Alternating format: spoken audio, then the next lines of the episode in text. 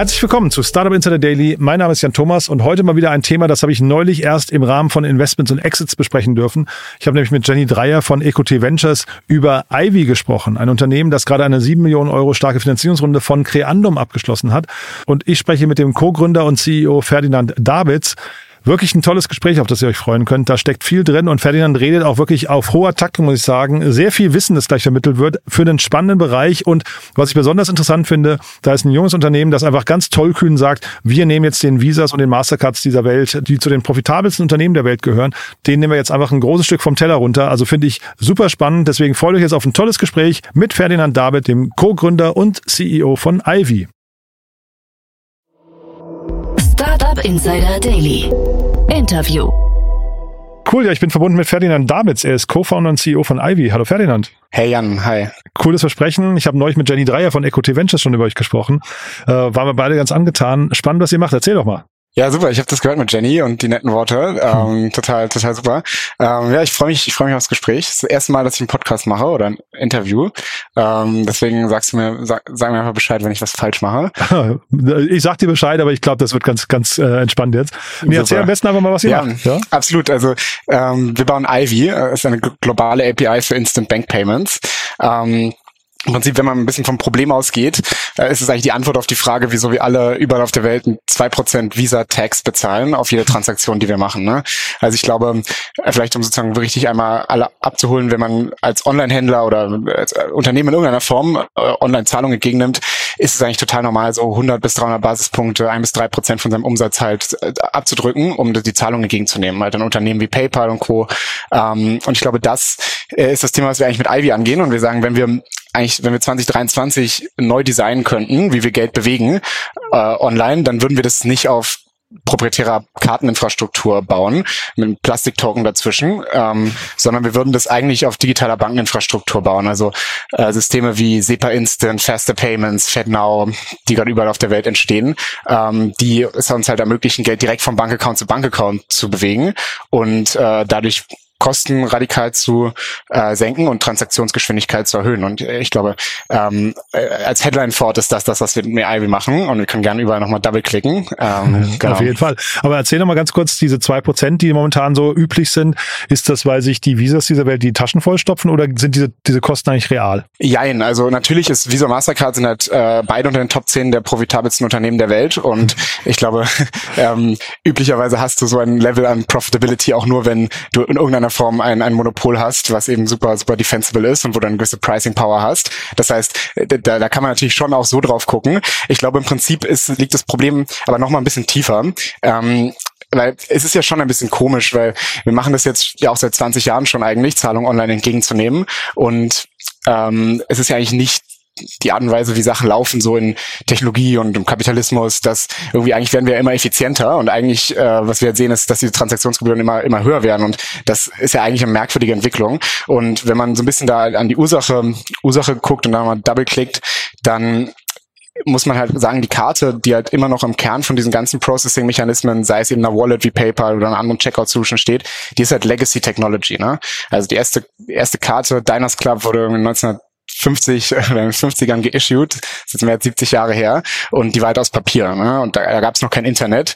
Ähm, und als es dann halt irgendwann das Internet gab und irgendwie E-Commerce ein Thema war und unsere Industrien halt sich äh, ins Internet auch bewegt haben, wurde die Karte gerappt. Ne? Und dann hat sich eben Stück für Stück so ein bisschen ein homegrown Organic Stack um die Karte rumgelegt. Und das sind dann die großen Acquirer, die eben damit auch groß geworden sind, also die Stripes und die Addients der Welt, die Gateways, eben mal vielleicht eine Wallet noch drumherum und auch noch zahlreiche andere, nicht ganz so prominente Parteien, ähm, die es eben ermöglicht haben, diese Karte in den Online-Space zu bringen. Und dadurch, dass es eine organische Entwicklung war, die halt mit der Emergence vom Internet äh, Schritt für Schritt stattgefunden hat, ähm, ist die alles andere als irgendwie nativ digital. Und da entsteht halt diese Friktion und da entstehen auch diese hohen Kosten. Du hast jetzt gerade im Nebensatz den Begriff Wallet genannt. Äh, ist das eigentlich, ist das Wallet eigentlich so quasi das Synonym der Zukunft für die Karte? Also wird es den Begriff Karte noch lange geben? Ähm, ist eine gute Frage. Also ich glaube, Karte am Point of Sale offline äh, ist immer noch mal ein anderes Thema als im Online-Space. Ich glaube, es ist also wahrscheinlich in der Industrie re relativ, relativ einhellige Meinung, dass Wallets äh, am Market Share gewinnen und auch weiter gewinnen werden. Ähm, also ja, ich glaube schon dann, dass Wallets immer weiter an Bedeutung gewinnen, ja. Mhm. Lass uns mal euer, euren, euren Prozess mal auseinandernehmen. Was sind denn eigentlich so die Kernbestandteile von dem, was ihr jetzt anbietet? Genau, also im Kern ist Ivy eine API, also ein, ein technisches Interface, mit dem ein Händler oder ein Developer in einem Unternehmen eben arbeiten kann und die API kann er einbinden, ähm, um in seinem Checkout Pay-by-Bank-Zahlungen entgegenzunehmen. Was ist das? Also das ist, wird eben angezeigt im Checkout. Ähm, neben PayPal, neben einer Kartenzahlung, neben Apple Pay äh, kann man dem Kunden eben damit anbieten, mit, direkt mit seiner Bank zu bezahlen. Ähm, und ich glaube, das ist das Kernprodukt. Und ich glaube, ähm, große Händler arbeiten in allermeisten Fällen direkt mit der API, weil sie so das Level schätzen, wie man es auch äh, eben customizen kann. Wir haben aber auch ähm, sozusagen eine, eine Productized API, also ein Plugin für die verschiedenen Shop-Systeme. Also ein Shopify-Händler kann sich zum Beispiel unser, unsere Shopify-App runterladen oder ein WooCommerce-Händler, unser WooCommerce-Plugin. Und damit kann man eben dann anfangen, diese direkten Bankzahlungen entgegenzunehmen. Das heißt, der Händler, jetzt bleiben wir bei Shopify, so ein kleiner Händler, der, ja. ich weiß nicht, äh, Luftmatratzen verkauft, ja. der kann dieses Plugin installieren und verbindet es einmal mit seiner Bank ähm, und äh, dann ist das im Prinzip schon alles, was er machen muss auf dieser API-Basis oder was muss, was muss da technisch noch passieren? Genau, also ich glaube, diese Plugin-Integration, äh, da hatten wir schon welche, die irgendwie unter fünf Minuten live waren. Das ist äh, sehr straightforward auf Händlerseite, muss halt irgendwo mal eine IBAN angeben, wo er sein Geld hinhaben will. Ähm, final und dann äh, und dann kann man damit live gehen, genau. Wie ist das Thema? Also, wenn ich jetzt ein Shopify-Anbieter wäre und da geht's ja um mein Geld gerade und jetzt kommt ein Startup um die Ecke, das ich nicht kenne, wie wichtig ist das Thema Trust und was müsst ihr da quasi auf der Seite noch äh, lösen? Genau, also ich glaube, das Thema, das Thema Trust ist natürlich total essentiell. Also in Fintech sowieso, in Retail Payments wahrscheinlich noch mal mehr. Mhm. Ähm, und natürlich machen wir uns darüber auch Gedanken, wie wir das Produkt äh, möglichst sicher äh, bauen können, weil wir glauben halt, dass ein sicheres und, und astrein gebautes Produkt halt die, die erste und oberste Grundlage für Trust ist. Viel, viel wichtiger noch, langfristig gesehen, als alle anderen sozusagen begleitenden kommunikativen Maßnahmen, die man dann äh, eben auch noch äh, ausspielen kann. Also ich glaube, ein, ein, ein sicheres Produkt, was compliant ist, äh, was State of the Art gebaut ist, ist sozusagen ähm, für uns die erste Priorität, wenn jemand mit uns über Trust redet. Und da sind wir eben auch bereit. Und ich meine, je größer der Händler ist, desto, desto granularer werden eben auch diese Diskussionen, ähm, sind wir eben auch bereit, sehr, sehr tief einzusteigen mit unseren Kunden und da sehr viel auch Education und Explanatory Work zu machen. Vielleicht drei Gedanken noch zum Thema Trust, die man da jetzt auf diese Grundlage, was ich mhm. immer so als Fundament sehen würde, nochmal hinzufügen kann. Ich glaube, erstens, ich glaube, die Art und Weise, wie die Technologie funktioniert, äh, ist etwas, was Trust schafft. Ne? Ivy hält nie Geld. Äh, Ivy verknüpft praktisch den Kunden mit seinem Bankkonto, um auf Bankinfrastruktur eine Zahlung zu exekuten. Ähm, die Zahlung selbst, die läuft aber auf SEPA Instant. Die läuft jetzt nicht auf Ivy Rails und niemand lädt sich auch bei Ivy irgendwie eine Ivy Wallet auf und loggt sich dann bei uns ein und lädt da irgendwie Geld rein oder so. Insofern ist Ivy praktisch sozusagen wirklich ein Enabler, der diese verschiedenen Account-to-Account-Payment-Networks miteinander verbindet und dem Händler diese Konnektivität eben delivert. Ähm, da, das ist, glaube ich, ein Punkt, äh, der, der glaube ich, der glaube ich gut ist, einmal sich so klar zu machen. Das zweite, ähm, ich glaube, die Art und Weise, wie wir unseren Cap-Table und unsere Ownership auch aufbauen in der Company, ist auch ein Thema, wo wir auch immer drauf gucken, ähm, was ist das für ein Signal in den Markt. Und ich glaube, jetzt mit der Kernum-Runde ähm, haben wir auch ziemlich bewusst äh, einen Investor reingeholt, der halt viel Fintech-Erfahrung gemacht hat. Ne? Viele von den europäischen Fintech und insbesondere den europäischen Payment-Winnern halt äh, schon gebackt hat in frühen Stages, also Billy, Klarna, Trade Republic, iZettle. Und das ist schon etwas, weil wir sagen, hey, das ist auch ein Signal in den Markt, ähm, dass Leute, die sich in dem Thema auskennen, ähm, uns eben ihr Vertrauen schenken wiederum. Und dann das Dritte ähm, ist eben auch, wie wir unser Team strukturieren. Ne? Ich glaube, wir waren immer sehr intentional in der Art und Weise, wie wir geheiert haben und wir haben sind ein kleines Team, also wir sind sehr, sehr bewusst setzen wir auf Qualität statt Quantität hier, aber wir haben immer probiert, die besten Leute aus den besten Companies zu heiren. Wir haben Leute geheiert von Klarna, als es, als es noch schwierig war, äh, von WorldPay, GoCardless, Amazon Pay. Und ich glaube, das merken unsere Kunden natürlich auch, wenn die Leute, mit denen sie reden, äh, halt Ahnung haben von, von dem, was sie tun. Und ich glaube, das, das sind auch äh, eben Themen, die dann eben dazukommen zu dieser Grundlage von dem, von dem besten Produkt, was wir halt bauen wollen. Ne? Wenn du sagst Signale im Markt, an, an wen denkst du dabei genau? Eure Kunden? Und äh, wenn ja, wer sind die Kunden in dem Fall? Alles nur Händler oder auch äh, sind es auch Partnerunternehmen, Banken zum Beispiel?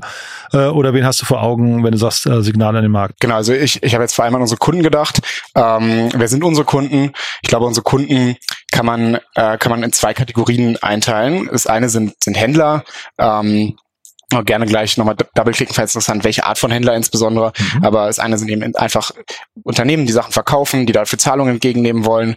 Ähm, das andere sind Plattformen, ne? also Plattformen, die praktisch zwischen einem Unternehmen liegen, das Zahlungen entgegennimmt und einem Zahlenden. Das ist üblicherweise nur ein PSP, also Payment Service Provider oder andere Art von Shopsystemen, von Plattformen, die eben diese Payments facilitaten. Und ich glaube, in diese beiden Gruppen kann man so die Kunden von uns eben einteilen. Der Checkout ist ja generell ein relativ umkämpfter Bereich. Ne? Incentiviert ihr die Kunden der Kunden von euch eigentlich auch, damit sie eure Lösung nutzen? Also, weil ich kann mir jetzt vorstellen, da sage ich jetzt Checkout mit der Bank und ich sehe daneben, äh, keine Ahnung, äh, Visa oder Mastercard dann ist vielleicht der, der Kunde gar nicht incentiviert, auf Checkout mit der Bank zu klicken. Ne? Ähm, hat der was davon? Nee, eigentlich nicht, ne? Ähm, genau, also absolut. Also ich glaube, ähm, dieser dieser, dieser, dieser mögliche Mehrwert für den Händler entfaltet sich ja erst, wenn viele Kunden das benutzen. Ne? Mhm. Und ähm, wie du schon richtig sagst, äh, ist es eben auch, auch auf Endkundenseite eine competitive situation. Ne? Es geht eben nicht nur darum, den Händler zu gewinnen, sondern auch den Endkunden zu gewinnen. Ähm, wie machen wir das? Ähm, das Gute ist natürlich, wir sind, unsere Interessen sind natürlich wahnsinnig aligned mit den Interessen der Händler, mit denen wir zusammenarbeiten. Mhm. mit jeder Transaktion über uns werden sie Geld sparen. Ähm, das heißt, wir äh, enablen unsere Händler auch, ähm, Anreize zu setzen für die Kunden, um eben mit, mit, direkt mit der Bank zu zahlen. Also das kann durch Positionierung sein. Wir haben zum Beispiel Express-Checkout-Produkte, wo man eben die, diese Pay-by-Bank Pay with Deutsche Bank Optionen ganz am Anfang des Checkouts setzen kann, schon bevor der Kunde die anderen Bezahlmethoden sieht.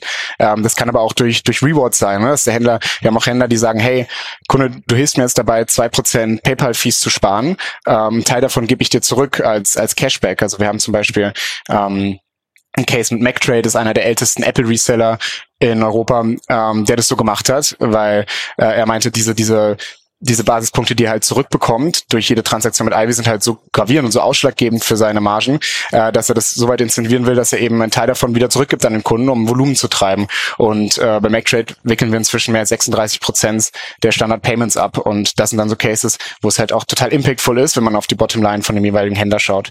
36 Prozent der Payments ist ja schon schon sehr spannend, ja. Ähm, weil euch, wie, wie alt seid ihr jetzt? Ich meine, Ivy als Company, also als Legal Entity, gibt's glaube ich jetzt 18 Monate ungefähr. Und da macht ihr jetzt schon 36 Prozent der Payments. Wie, wie, wie erklärst du dir das? Ähm, absolut. Also es sind natürlich, äh, das sind natürlich auch die Zeichen, über die wir alle excited sind und über die auch alle, glaube ich, die an Ivy glauben, excited sind. Ähm, ich, ich glaube, dass ich glaube, ein Kern, eine Kernüberzeugung, die wir haben äh, und die wir gewonnen haben eigentlich aus den Gesprächen mit den mit den Endkunden, die eben über uns zahlen, die eben ihre Zahlungen über uns abwickeln, ähm, ist, dass man nicht unterschätzen darf, dass die Bank, also die Hausbank, es ist immer noch die Number One Most Trusted Financial Institution. Ne? Mhm. Ähm, und ich glaube, so bauen wir auch Produkte. Also wenn du praktisch auf unseren Button klickst, da steht ja jetzt nicht das Ivy-Logo drauf, sondern es ist eben ein, ein klassisches Embedded Finance-Produkt und da steht dann eben dein Deutsche Bank-Logo drauf, wenn du deine Bank eben einmal ausgewählt hast oder dein Commerzbank-Logo.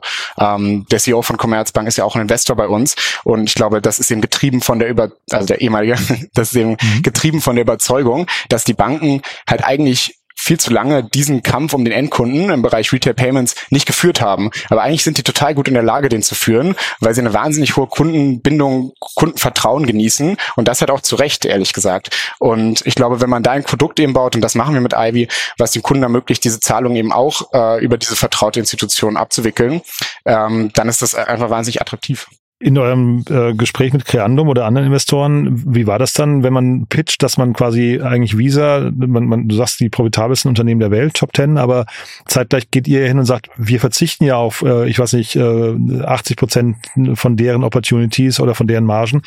Kommt das bei, bei, bei Investoren gut an? Also ich glaube, die Größe der Opportunity kommt natürlich äh, extrem gut an und das ist, glaube ich, auch ein, ein Grund, wieso, wieso, äh, wieso auch das Team so excited sind und wieso ich auch persönlich begeistert bin über das, was wir bauen. Ne? Also es geht halt hier schon darum, den, den 800 Billion Pound Gorilla in the Room zu adressieren, dass eben Visa und Mastercard und dieses, dieses äh, jahrzehntealte Monopol äh, doch sind. Ähm, und ich glaube, das ist schon eine worthwhile Undertaking und ich glaube, da äh, kann man sich dafür begeistern und äh, ich glaube, das ist etwas, was ich persönlich auch sehr spannend finde an dem, was wir bauen. Ähm, ich glaube, äh, wenn du so ein bisschen, ne, bisschen die Frage stellst, hey, inwiefern treibt Account-to-Account-Payments jetzt eigentlich sozusagen auch Value Destruction in dem Space und Margin Erosion äh, im Prinzip, ähm, dann ist es natürlich so, dass jetzt ein ein PayPal, was irgendwie 150 Basispunkte chargt, was halt mehr ist als wir. Ähm, das ist ja gleichzeitig noch kein, das ist dann wiederum kein High-Margin-Business. Ähm, also natürlich ist PayPal ein super healthy Business, aber PayPal hat auch hohe Kosten auf der Transaktion, äh, insbesondere eben übers Processing, über die Card Schemes, über die verschiedenen Intermediäre, die dazwischen liegen, um eben diese Kern-Processing-Struktur der Kartenrails eben nutzbar zu machen für so ein E-Commerce oder äh, überhaupt Online-Payment-Use-Case.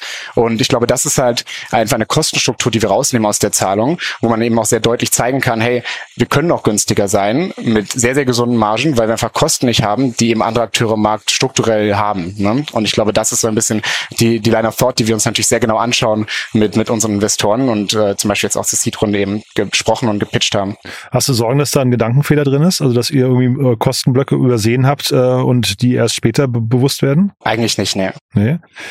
Und ich, aber ich höre raus, also ihr habt das mal durchkalkuliert, das, das wird trotzdem hochprofitabel, weil ihr halt eben so lean aufgestellt seid. Genau, da geht es jetzt weniger darum, dass wir jetzt Team irgendwie lean sind. Ich glaube, mhm. das sind wir natürlich auch, sondern darum, dass wir halt ganz strukturell in der Transaktion gewisse Gebühren an gewisse Intermediäre und ähm, Stakeholder nicht zahlen müssen, mhm. weil wir eben direkt von Bank zu Bank setteln. Und das ist sozusagen äh, der, das ist der Punkt, wo der große Headroom herkommt, wenn man halt Account-to-Account-Payments abwickelt entwickelt. Was habt ihr für Kosten dann überhaupt, also äh, jetzt in dieser ganzen API-Transaktionswelt? Äh, ähm, also wir haben praktisch, wir haben praktisch zwei Kostentreiber im Modell. Ne? Ähm, ich glaube, um den ersten so ein bisschen zu verstehen, muss man nochmal rauszoomen und ein bisschen, äh, ich glaube, wir haben jetzt so ein bisschen das Konzept Account-to-Account einmal aufgerissen, einmal so ein bisschen durchgesprochen.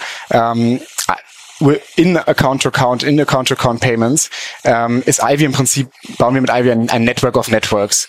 Ähm, wir haben damals angefangen, äh, haben uns damals PSD2 angeschaut in Europa, was ja sozusagen die erste europäische Version war äh, von, von den Gesetzen, die das ermöglichen, die eben mhm. gesagt haben, hey, alle Banken müssen jetzt eben ihre Schnittstellen aufmachen und müssen jetzt eben die, den Markt ein Stück weit öffnen für Drittparteien wie jetzt auch uns, um diese Zahlung zu ermöglichen. Aber wenn, wenn du eigentlich dann rauszoomst, siehst du, dass es inzwischen ein globales Phänomen wird.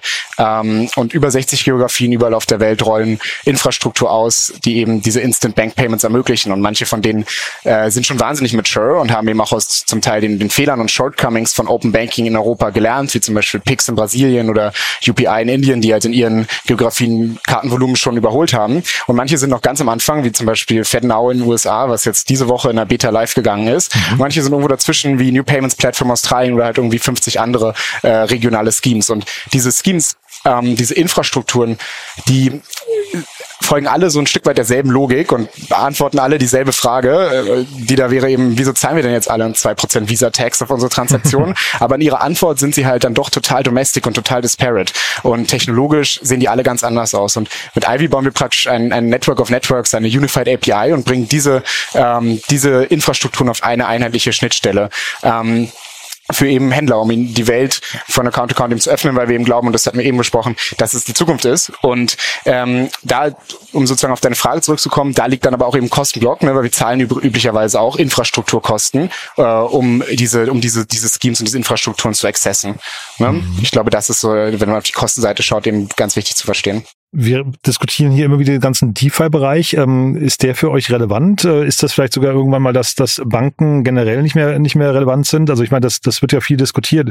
Wie schaust du auf diesen ganzen, auf diese ganzen Trends? Ähm, ja, also ich bin ja kein Experte. Also ich kann ja jetzt auch nicht, ich kann ja jetzt auch nicht so viel Wisdom geben, ehrlich gesagt. Sobald wir uns, äh, sobald wir uns drei, zwei Schritte aus Account to Account rausbewegen, ähm, äh, bin ich mit meinem Latein auch relativ schnell am Ende. Aha. Ich glaube, was ich manchmal aus, aus ähm, Unterhaltungen mit äh, Leuten, die in DeFi bauen, mitgenommen habe, ist, dass zum Teil ein ganz ähnliches Problem Statement äh, geführt wird. Also dass man auch sagt, hey, die Art und Weise, wie wir Geld bewegen, ist irgendwie, es ist irgendwie auf Legacy-Systemen gebaut, das ist irgendwie total overcomplicated, es gibt so viele Stakeholder, das ist langsam und das ist total teuer. Äh, die Antwort ist halt eine ganz andere. Ne? Und ich mhm. glaube, ich bin halt äh, excited über Account-to-Count, auch ähm, weil es, finde ich, äh, handfeste Vorteile hat. Ne? Du hast zum Beispiel ein, eine ganz andere Chicken-and-Egg-Situation, weil wir zum Beispiel schon mit 500 Millionen Money-Accounts verbunden sind. Ne? Also mhm. niemand muss mehr eine Ivy Wallet On-Ramp aufladen, sondern die, diese Verbindungen sind halt da und das Geld liegt eben auch da, wo es eigentlich liegen soll, bei, bei den Hausbanken. Und ich glaube, ähm, das ist so ein bisschen einfach, äh, einfach nur so mein, mein grobes Verständnis von dem Verhältnis der beiden Spaces zueinander.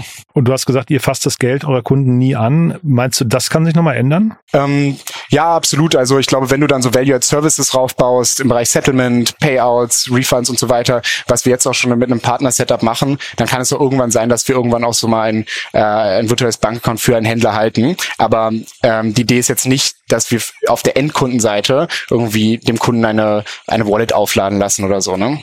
Gibt's denn eigentlich Vorbilder für euch? Jetzt nicht zwangsläufig, du hast ja jetzt gerade äh, Spieler in eurem Bereich genannt, aber gibt's andere, wo du hinguckst, wo du sagst, die haben diesen ganzen API oder Account-to-Account, ist es dann wahrscheinlich nicht, aber den ganzen API-Bereich äh, gut gelöst? Also du meinst sozusagen, was sind API-First-Companies, die wir bewundern? Ja, genau. Also gibt's da welche, wo du sagst, wow, da, die sind eigentlich das ist ein gutes Vorbild für euch nur in einem anderen Markt? Ja, absolut. Also ich, ich meine, es gibt äh, es gibt so viele Companies, die ich, die ich wahnsinnig bewundere. Ähm, es gibt natürlich die Companies, die äh, API-First überhaupt erst als Konzept in den Markt gebracht haben. Es gibt eine, ne, die, die Stripes der Welt. Also ich meine auch einfach, einfach allein Stripe, wenn du in die Stripe Documentation reinschaust und wenn du in die Art und Weise guckst, wie Stripe APIs baut, das ist natürlich wahnsinnig inspirierend, hat wahnsinnig mhm. viel, ähm, wahnsinnig viel bewegt in, in der Szene und in der Industrie. Aber auch jüngere Companies natürlich, die ich, wie ich finde, das Ganze jetzt nochmal ähm, auf ein neues Level of Sophistication holen. Zum Beispiel Max von Lemon Markets, was, was, was das Team baut äh, im Bereich Infrastruktur und API Quality. Das sind immer wieder Momente, wo ich sage, okay, also es gibt genug Vorbilder in diesem Markt und genug Unternehmen, von denen wir lernen können, ja.